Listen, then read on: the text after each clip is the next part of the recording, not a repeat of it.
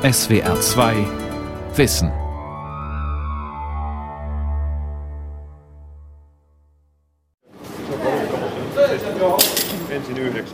Eigentlich sollte hier schon seit über zehn Jahren nicht mehr gearbeitet werden. Doch noch immer ähnelt das Atomkraftwerk eher einem Ameisenhaufen als einer Hochsicherheitszone.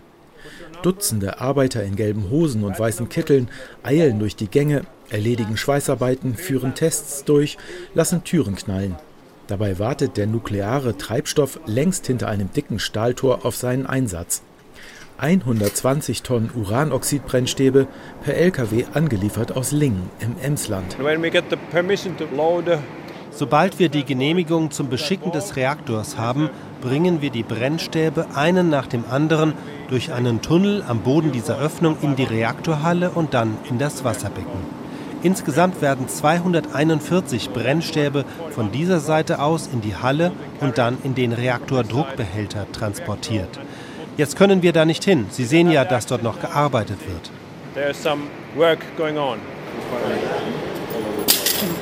Europas ewige AKW-Baustelle in Finnland von Dirk Asendorf. Eigentlich sollte es eine Renaissance der Atomenergie werden, doch das Gegenteil zeichnet sich ab. 2002 hatte Finnland das Atomkraftwerk Olkiluoto 3 bei einem deutsch-französischen Konsortium bestellt. Der erste Neubau in der westlichen Welt nach der Katastrophe von Tschernobyl 1986. Doch statt zum Vorzeigeobjekt hat sich das Milliardenvorhaben zum Fiasko entwickelt. Sicherheitsbedenken, technische und organisatorische Probleme führten zu immer neuen Verzögerungen. Auch 14 Jahre nach Baubeginn hat das AKW noch keine einzige Kilowattstunde Strom erzeugt. Dafür sind die Kosten explodiert.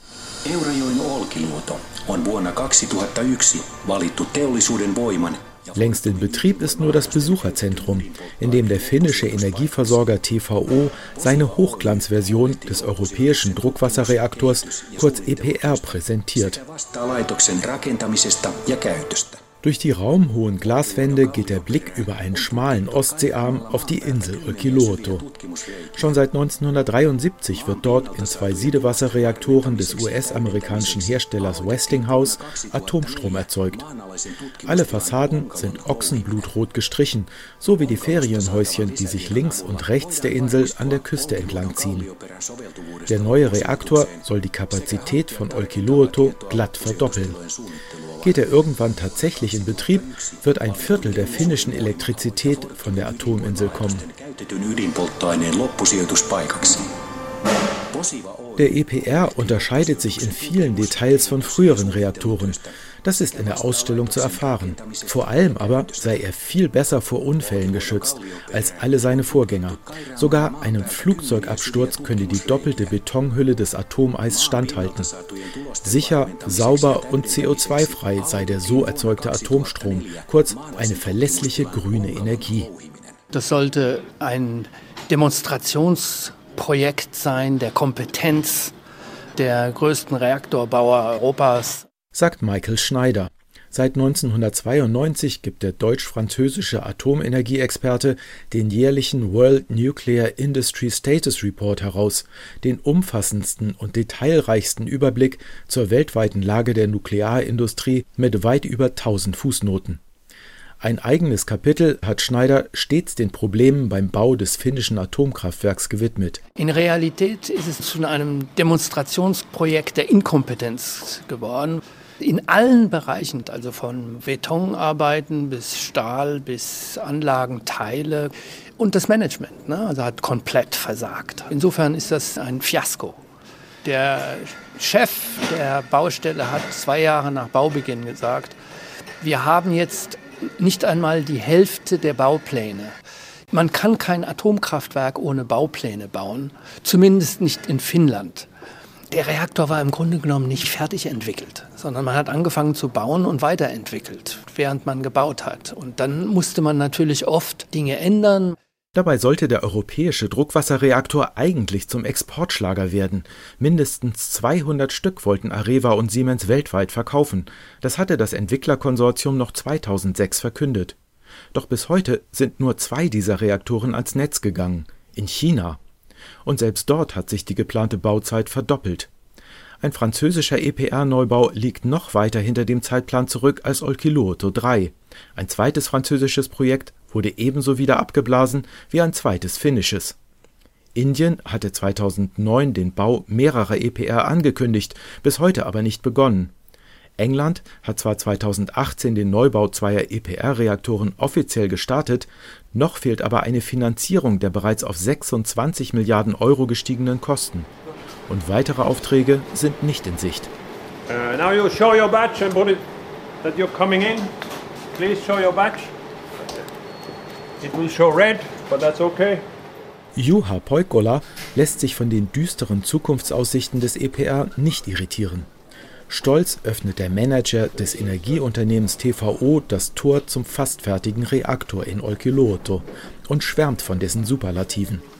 Vor ein paar Jahren war es die größte Baustelle Europas. Bis zu 6000 Menschen aus über 50 Ländern arbeiteten hier und gossen über 250.000 Kubikmeter Beton, bewehrt von einem Stahlgeflecht, das für den Bau von fünf Eiffeltürmen ausgereicht hätte. Auch der Kern des Atomkraftwerks, die hermetisch abgedichtete Reaktorkuppel, ist größer als bei allen Vorgängermodellen. The biggest difference is the size and the dimensions. This is 60 meters high. Der wichtigste Unterschied liegt in den Dimensionen. Die Halle ist 60 Meter hoch. Die größten Komponenten sind die Dampferzeuger. Wir haben vier davon.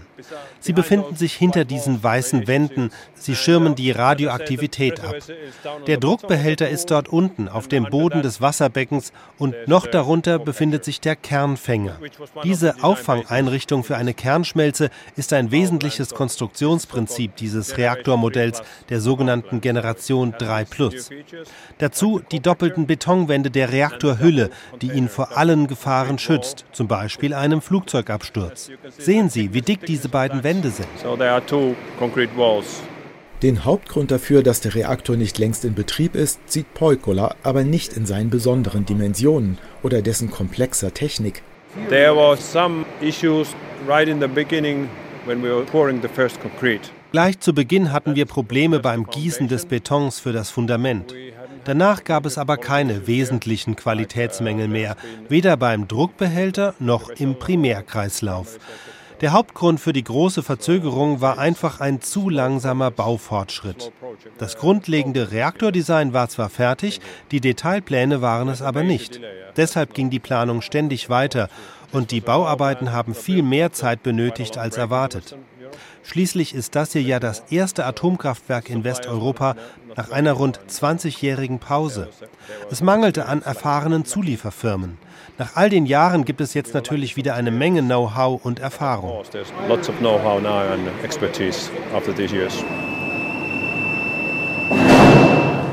Mit dem Widerstand von Atomkraftgegnern haben die jahrelangen Verzögerungen des Reaktorbaus jedenfalls nichts zu tun.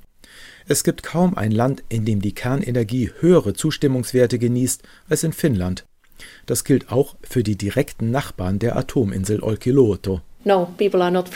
Angst hat hier niemand. Wir kennen das ja längst. Das ist unser dritter Reaktor. Und es sieht so aus, als würde es keinen großen Unterschied machen, ob es sich nun um den ersten, den zweiten oder den dritten handelt. Da arbeiten Ingenieure, die wissen, was sie tun. Wir warten einfach die Inbetriebnahme ab. So uh, we are waiting for the opening. Johanna Hutala ist die stellvertretende Bürgermeisterin von Eurajoki. Olkiluoto gehört zu ihrem Gemeindegebiet. Die Kleinstadt hat 10.000 Einwohner, kann sich ein modernes Rathaus leisten, im Foyer plätschert ein künstlicher Wasserfall. Ein schönes Symbol für die weit über 10 Millionen Euro, die der Nuklearkomplex jedes Jahr in die Gemeindekasse spült. It means welfare for us. Das bedeutet Wohlstand für uns. Die Betreiber haben Seniorenwohnungen gebaut und kümmern sich dort auch um Freizeitaktivitäten. Sie unterstützen uns und alle freuen sich darüber. Wir haben eine Grundfinanzierung und eine Infrastruktur, die es anderswo in Finnland so nicht gibt. Kindergarten, I would say this way. The Eurojok is very popular. Unsere Vielfalt an Schulen, Krippen und Kindergärten, das ist ein weiterer Grund dafür, dass Eurajoki so beliebt ist. Im Gymnasium sind die Schulbücher kostenlos, die Gemeinde bezahlt sie. So beteiligen wir die Bürger an den Einnahmen. Sogar die Bauverzögerung sieht die stellvertretende Bürgermeisterin mit Freude. Für uns macht es keinerlei Unterschied, ob sie nun ein Jahr, zwei, drei oder zehn Jahre lang bauen. Die Steuern bekommen wir ja so oder so. Und je länger gebaut wird, desto länger bleiben die Arbeiter mit ihren Familien hier. Das bringt uns zusätzliche Einnahmen. Handwerksbetriebe und Fabriken profitieren ebenfalls. So sehen wir das. In Deutschland würden Probleme beim Bau einer Hochrisikoanlage den Verdacht nähren, dass die Techniker ihr Projekt nicht vollständig im Griff haben. Nicht so in Eurajoki. Also Wir vertrauen darauf, dass die Ingenieure und Geschäftsleitungen wissen, was sie tun. Sie haben das Know-how und wir wissen, dass es Weltklasse ist.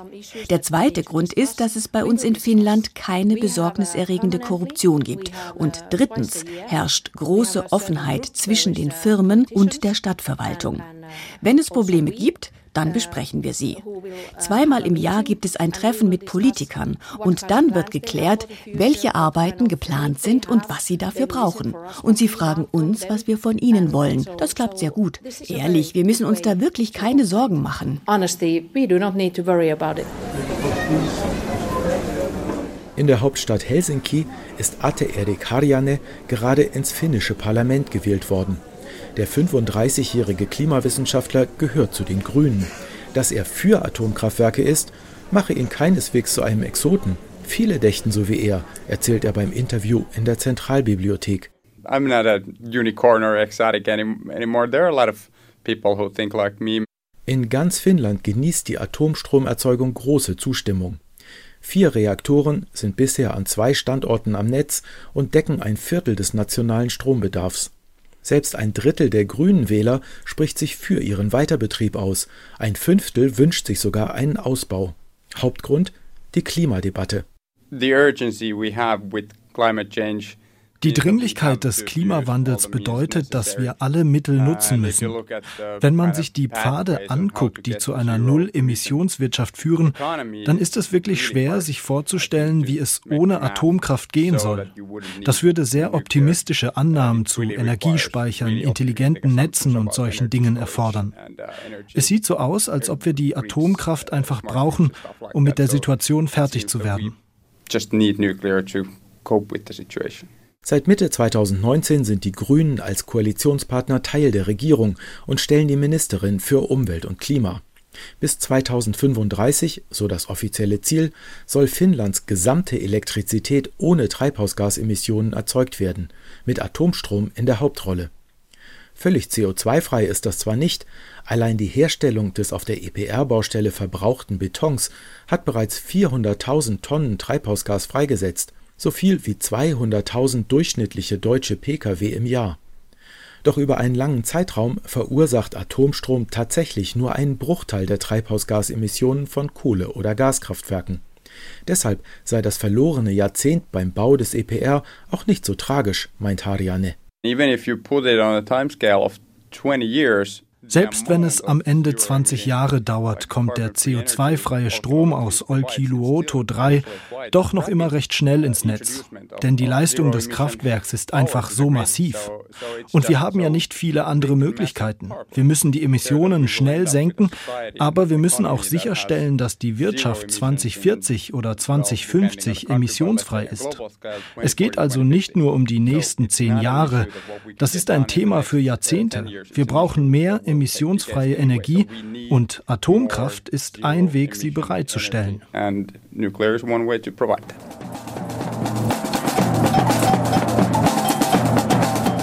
Aktive Gegner hat die Atomindustrie in Finnland heute kaum. Die letzte Demonstration gegen den europäischen Druckwasserreaktor in Olkiluoto fand direkt nach der Katastrophe von Fukushima statt. Das war 2011. Gerade mal zwei Dutzend Atomkraftgegner waren damals dem Aufruf von Greenpeace gefolgt und begleitet von einer Samba-Trommelgruppe mit Transparenten vor das Werkstor gezogen.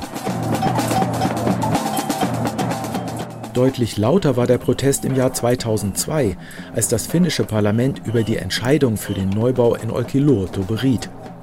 Juha Aroma, derzeitiger Sprecher von Greenpeace Finnland, war schon damals als Organisator der Gegenbewegung dabei.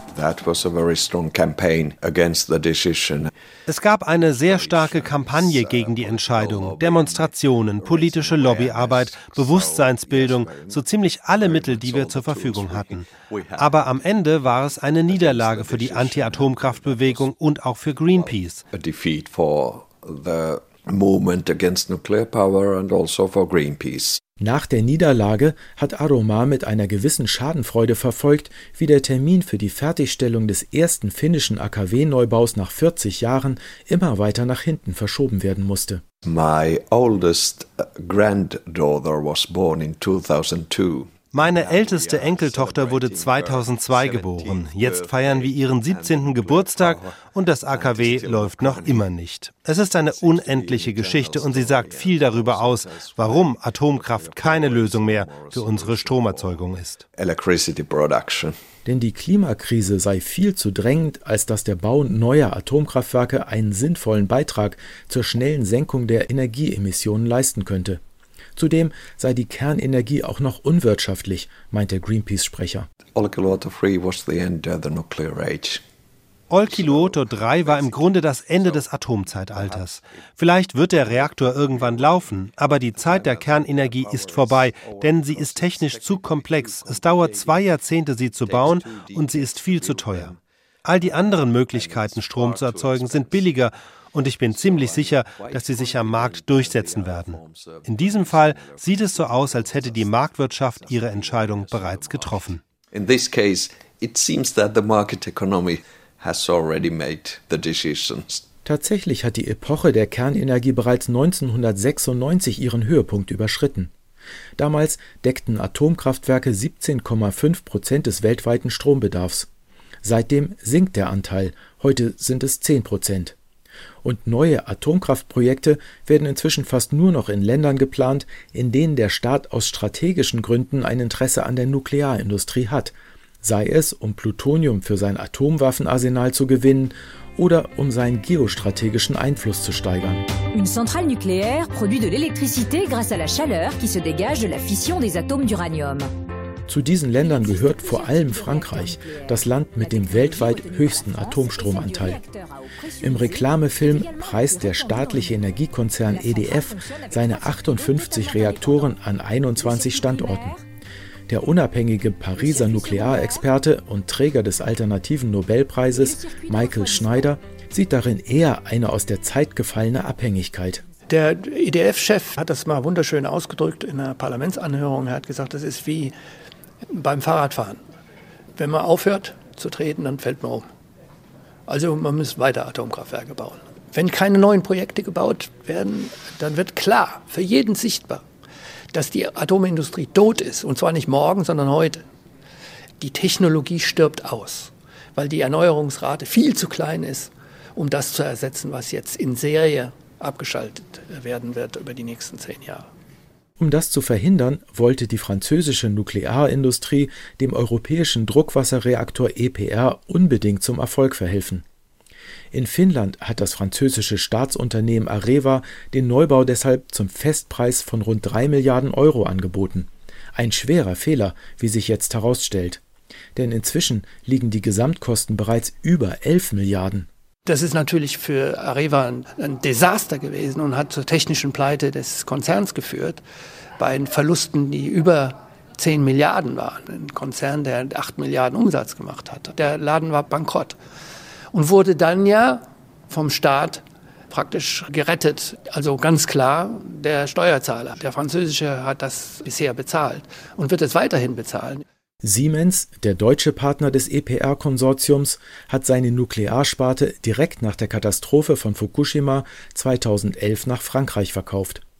An Olkiluoto 3 ist der Energiekonzern aus München jetzt nur noch als Lieferant konventioneller Kraftwerkstechnik, insbesondere der weltgrößten Turbine, beteiligt. In welcher Höhe Siemens für die Milliardenkosten der Bauverzögerung haftet, ist öffentlich nicht bekannt für Finnland ist der finanzielle Schaden weniger gravierend. Allerdings fehlt seit 14 Jahren der fest eingeplante Strom aus dem EPR-Reaktor. Zwar sind die Lichter nicht ausgegangen, doch Finnland muss weiterhin ein Viertel seiner Elektrizität importieren. Nach jahrelangem Rechtsstreit haben sich Finnland und Frankreich 2018 auf eine Strafzahlung von 450 Millionen Euro für die entgangene Stromproduktion geeinigt. Weitere 400 Millionen Euro werden fällig, weil der EPR auch 2019 noch nicht fertig geworden ist. Wäre das Geld statt in den Reaktorbau in die Erzeugung erneuerbarer Energie geflossen, würde die finnische Elektrizitätswirtschaft heute wesentlich besser dastehen. Davon ist Greenpeace-Sprecher Juha Aroma überzeugt. You can compare Denmark and Finland. Man kann Finnland gut mit Dänemark vergleichen. Beide Länder haben ungefähr gleich viele Einwohner, rund 5,5 Millionen. Anfang der 1980er Jahre hatten wir auch ungefähr gleich viele Kohlekraftwerke. Die Dänen haben sich dann für Windkraft entschieden, wir für Atomkraftwerke. Und die Dänen sind die Kohle viel schneller losgeworden als wir. Am Ende war ihr Weg weit effektiver. solution was far more efficient than ours. Und Dänemark hat keinen Atommüll. Gut 2000 Tonnen hochradioaktiver Abfälle haben sich in Finnland bereits angesammelt. Die abgebrannten Brennstäbe lagern, wie überall auf der Welt, in Abklingbecken direkt neben den Reaktoren. Sicher ist das nicht. Die ungelöste Endlagerfrage ist eines der größten Probleme der Nuklearindustrie. Immerhin hat Finnland als weltweit erstes Land tatsächlich mit dem Bau eines Endlagers begonnen tief unter dem Nuklearkomplex im Granit der Insel Olkiluoto. Wer die Onkalo getaufte Endlagerbaustelle besichtigen will, muss sich zunächst umziehen. Helm, Schutzkleidung, Lampe, Funkgerät. Dann geht es im Auto in einen vier Kilometer langen Tunnel. Mit zehnprozentigem Gefälle führt er hinunter in den Fels. Wir fahren jetzt nach Onkalo hinein, unser Endlager für Nuklearbrennstoff. Damit Sie wissen, wo wir sind, die Zahl auf den grünen Schildern zeigt uns, wie viele Meter wir in den Tunnel hineingefahren sind. Wenn man die Null am Ende weglässt, weiß man auch, wie tief unten man ist. Also nach guten vier Kilometern stoppt die Geologin Johanna Hansen das Auto. An den Tunnelwänden ist der freigesprengte Granit mit einer Betonschicht überzogen, um das Herabfallen einzelner Felsbrocken zu verhindern. Unter der Decke hängen dicke Belüftungsrohre, an den Wänden Kabel und Wasserleitungen. We are at the depth of 420 meters now. Jetzt sind wir auf einer Tiefe von 420 Metern im Demonstrationsgebiet. Hier ist der Granit ungefähr zwei Milliarden Jahre alt. Und in dieser ganzen Zeit war er ein ausgesprochen tragfähiges Wirtsgestein. Tatsächlich befinden wir uns hier im Fundament einer sehr alten Bergkette. So wie heute sah es hier schon vor 100 Millionen Jahren aus. Und auch in Zukunft wird es nicht anders aussehen. In der Vergangenheit hat der finnische Granit während zahlreicher Eiszeiten sogar das Gewicht kilometerdicker Gletscher weitgehend unversehrt überstanden. Wie sich das Gestein verhält, wenn es der Strahlung und der Hitze hochradioaktiver Abfälle ausgesetzt ist, wird in 420 Metern Tiefe bereits getestet. Dafür dient ein sogenannter Demonstrationstunnel. Das ist hier wirklich ein wichtiger Demonstrationstunnel. Warum? Hinter dieser Betonwand befindet sich noch einmal ein 50 Meter langer Tunnel. Und dieser Tunnel ist mit Lehm gefüllt. Es ist unser erster vollständiger Lagertest.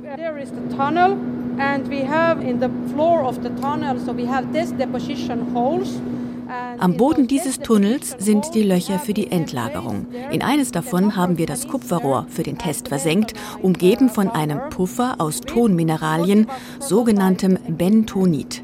In dem Kupferrohr befindet sich eine Heizung, die die Abwärme der Brennstäbe simuliert. Außerdem haben wir viele Sensoren für Druck, Temperatur und Feuchtigkeit in den Löchern. Damit beobachten wir über mindestens 20 Jahre, wie sich das ganze System verhält. Und dann ist der Plan, dass wir das Kupferrohr wieder herausholen und öffnen. Denn eine der wichtigsten Fragen, über die unter Wissenschaftlern bereits heftig gestritten wird, dreht sich um die Korrosionsbeständigkeit der Endlagerbehälter. Schließlich müssen sie das hochradioaktive Material für mindestens eine Million Jahre vom Grundwasser isolieren, das ständig in das Tunnelsystem einsickert. Rund 30 Liter Wasser müssen derzeit jede Minute aus der Endlagerbaustelle herausgepumpt werden, 43 Kubikmeter am Tag. Dicke Tropfen fallen auch auf eine große Plastikfolie, die unter der Decke der sogenannten Empfangshalle gespannt ist. Hier sollen später einmal die in Kupferrohre verpackten Brennstäbe eintreffen. Uh, uh, Die Behälter werden durch einen Aufzugsschacht herunterkommen. Den haben wir bereits gebaut. Als nächstes wird er mit Beton uh, ausgekleidet. Er mündet in die Empfangshalle mit seinem kleinen Zwischenlager. Für die ersten paar hundert Jahre sind die Behälter hochaktiv, deshalb können sie nur per Fernsteuerung bewegt werden. Alle Vorgänge werden hier also automatisch ausgeführt. Die Sprengarbeiten im Untergrund der Atominsel Olkiluoto sind weitgehend abgeschlossen. Bis das Endlager tatsächlich in Betrieb gehen kann, werden aber noch viele Jahre vergehen. Kein Problem, meint Jane Mokka. Er ist der Chef von Possiva, so heißt das Unternehmen, das das Endlager baut und später auch betreiben soll. When Olkiluoto 1 started its operation 1978, als Olkiluoto 1 im Jahr 1978 in Betrieb ging, war eine der Auflagen, dass wir einen Plan für den Umgang mit den abgebrannten Brennstäben vorlegen. Dieser Plan sah vor, dass wir im Jahr 2000 einen Ort für das Endlager auswählen und dass wir um 2010 herum die Baugenehmigung beantragen. Im Prinzip haben wir uns in den vergangenen 40 Jahren an diesen Plan gehalten. Jetzt können wir sagen, in Finnland haben wir eine Lösung für die sichere Endlagerung der abgebrannten Brennstäbe. Die Einlagerung soll sich über einige Jahrzehnte hinziehen, bestimmt durch die Lebensdauer von Olkiluoto 3. Der Reaktor wird 60 Jahre lang laufen. Danach müssen die letzten abgebrannten Brennstäbe weitere 30 Jahre abkühlen. Also wird die Einlagerung ungefähr bis 2120 dauern. Wann genau wir damit beginnen, haben wir noch nicht entschieden. Das ist auch nicht nötig. Es reicht, wenn wir einfach unsere Arbeit machen und loslegen, sobald wir die Zeit dafür für reif halten. Wenn das nukleare Endlager tatsächlich um das Jahr 2120 herum gefüllt ist, muss es über viele Jahrtausende weiter überwacht werden. Gegenüber solcher Ewigkeitslast wirkt das verlorene Jahrzehnt bei der Errichtung des europäischen EPR-Reaktors direkt über der Endlagerbaustelle fast lächerlich kurz. Anfang 2020, so hieß es im Juli 2019, werde Olkiluoto 3 erstmals Dampf erzeugen zunächst im Testbetrieb, ab April dann zur Einspeisung von Strom ins Netz.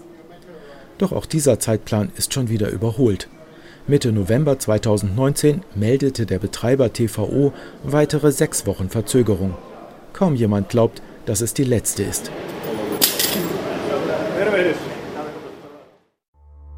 Die Welt verstehen. Jeden Tag. SWR2 Wissen. Manuskripte und weiterführende Informationen zu unserem Podcast und den einzelnen Folgen unter swr2.de.